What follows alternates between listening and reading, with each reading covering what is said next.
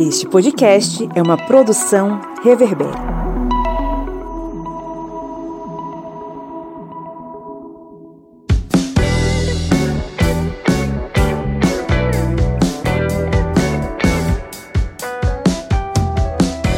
Olá, historiantes! Está entrando no ar o FAQ, o seu programa de perguntas e respostas que responde às dúvidas mais frequentes sobre história e outras ciências humanas, comigo, o professor Pablo Magalhães. No episódio de hoje, vamos explicar o que estava acontecendo em 1964 no Brasil e esclarecer de uma vez por todas qual era o clima político que antecedeu o golpe de Estado organizado pelos militares e por setores conservadores da sociedade civil. E aí, bora para o nosso décimo FAQ?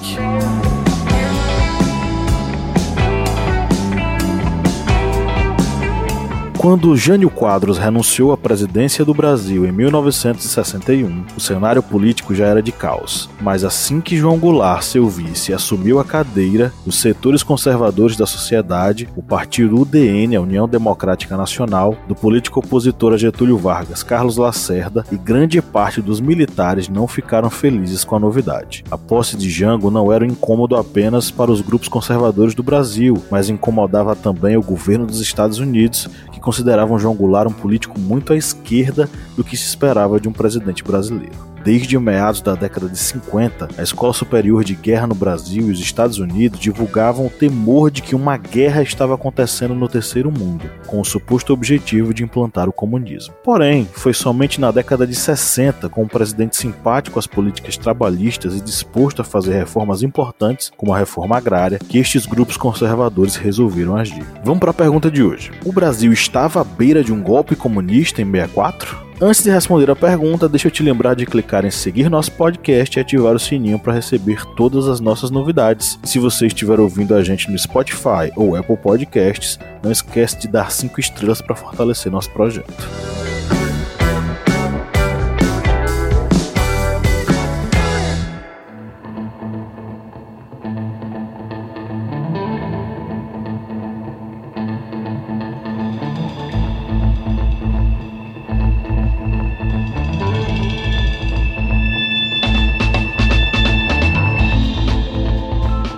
Golpe de 64 foi resultado de uma articulação política golpista realizada por civis e militares na passagem de 1961 para 1962, quando o caminho que levou ao golpe começou a ser trilhado já na posse de João Goulart. Jango estava em visita diplomática à China comunista, com escalada na União Soviética. Este encontro havia sido organizado por Afonso Arinos, ministro das Relações Exteriores. Em Pequim, Jango fez reuniões e declarações pelo aumento diário da amizade entre os povos brasileiros e chineses. Essa declaração soaria aos grupos conservadores como um apoio ao comunismo. Enquanto isso, no Brasil, no dia 25 de agosto de 1961, Jânio Quadros enviou um bilhete ao Congresso comunicando a sua renúncia renúncia com a justificativa de que forças terríveis impediam-no de governar. Os parlamentares foram pegos de surpresa. A renúncia de Jânio Quadros foi, na verdade, uma tentativa de golpe que não deu certo. O plano do presidente era obter amplos poderes, enfraquecer o Congresso e governar como um ditador. A renúncia era um pretexto para que a população saísse às ruas e pedisse a sua permanência. Ele supôs que o apoio popular lhe daria forças para obrigar o parlamento a ser submisso. E não por acaso Jango havia havia sido enviado à China. Com o vice em um país comunista, suas chances de sucesso poderiam ser ainda maiores. Teria Jânio Quadros e Afonso Arinos articulado um plano maquiavélico ao enviar João Goulart a uma viagem por países comunistas? Bom,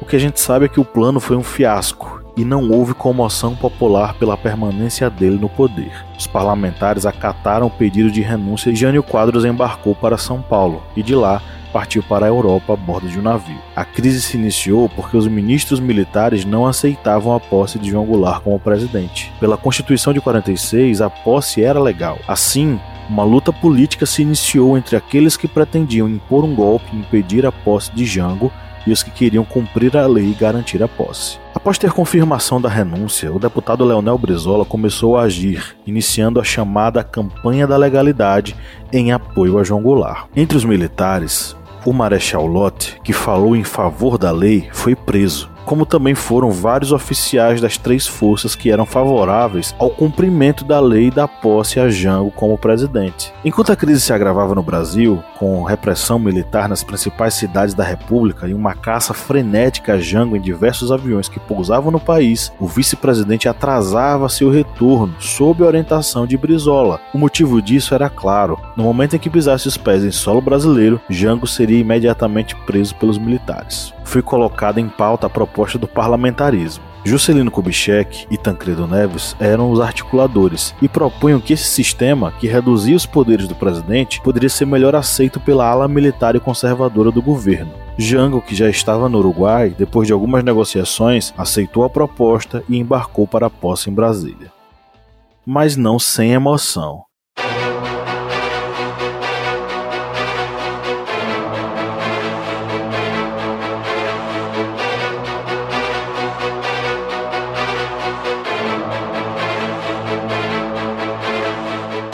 Grupos de oficiais da FAB planejaram a chamada Operação Mosquito. Seu objetivo era abater o avião que transportava Jango na viagem entre Porto Alegre e Brasília, assassinando o quase presidente do país.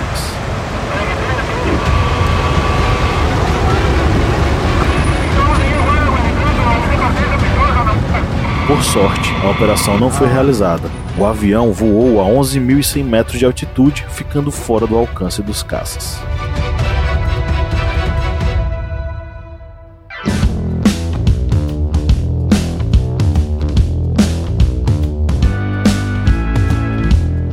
E aí, tá curtindo o trampo? Saiba que você pode contribuir com a gente no apoia.se barra historiante ou no aplicativo da Aurelo por apenas R$ reais mensais. Você ajuda o projeto e ainda recebe recompensas, podcasts e vídeos exclusivos, mini cursos, sorteio mensal de livros e muito mais. O link tá na descrição do episódio.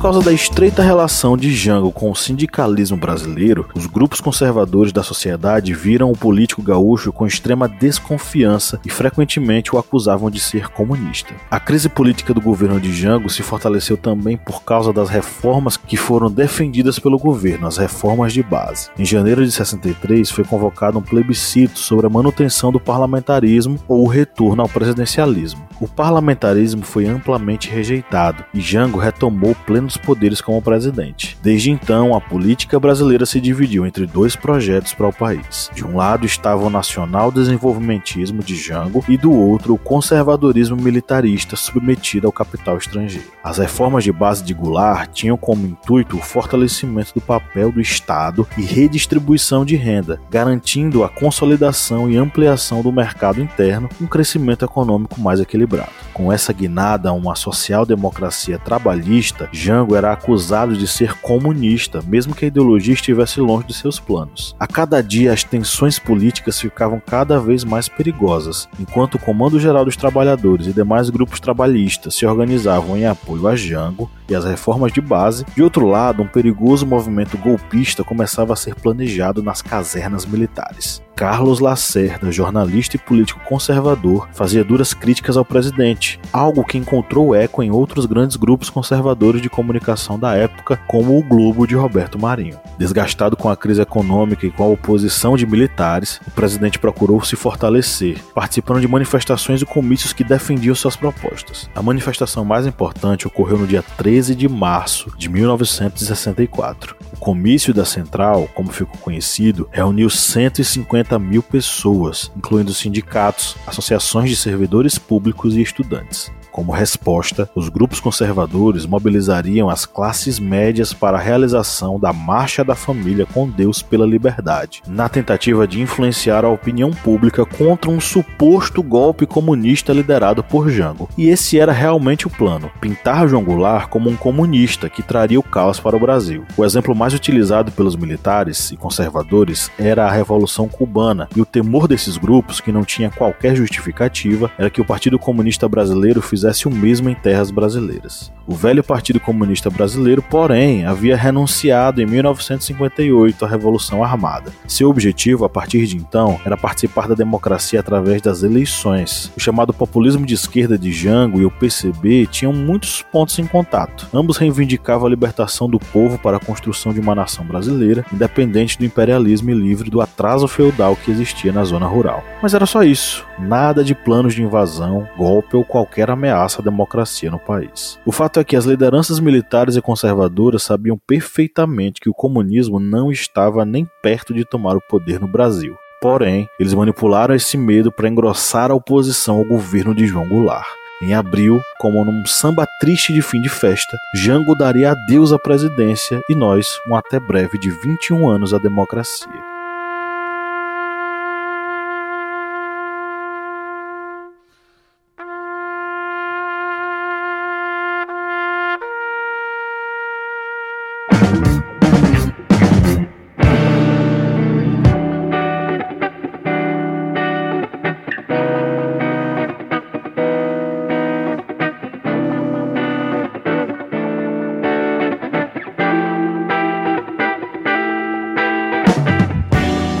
Pergunta lá do início do episódio: o Brasil estava à beira de um golpe comunista em 1964?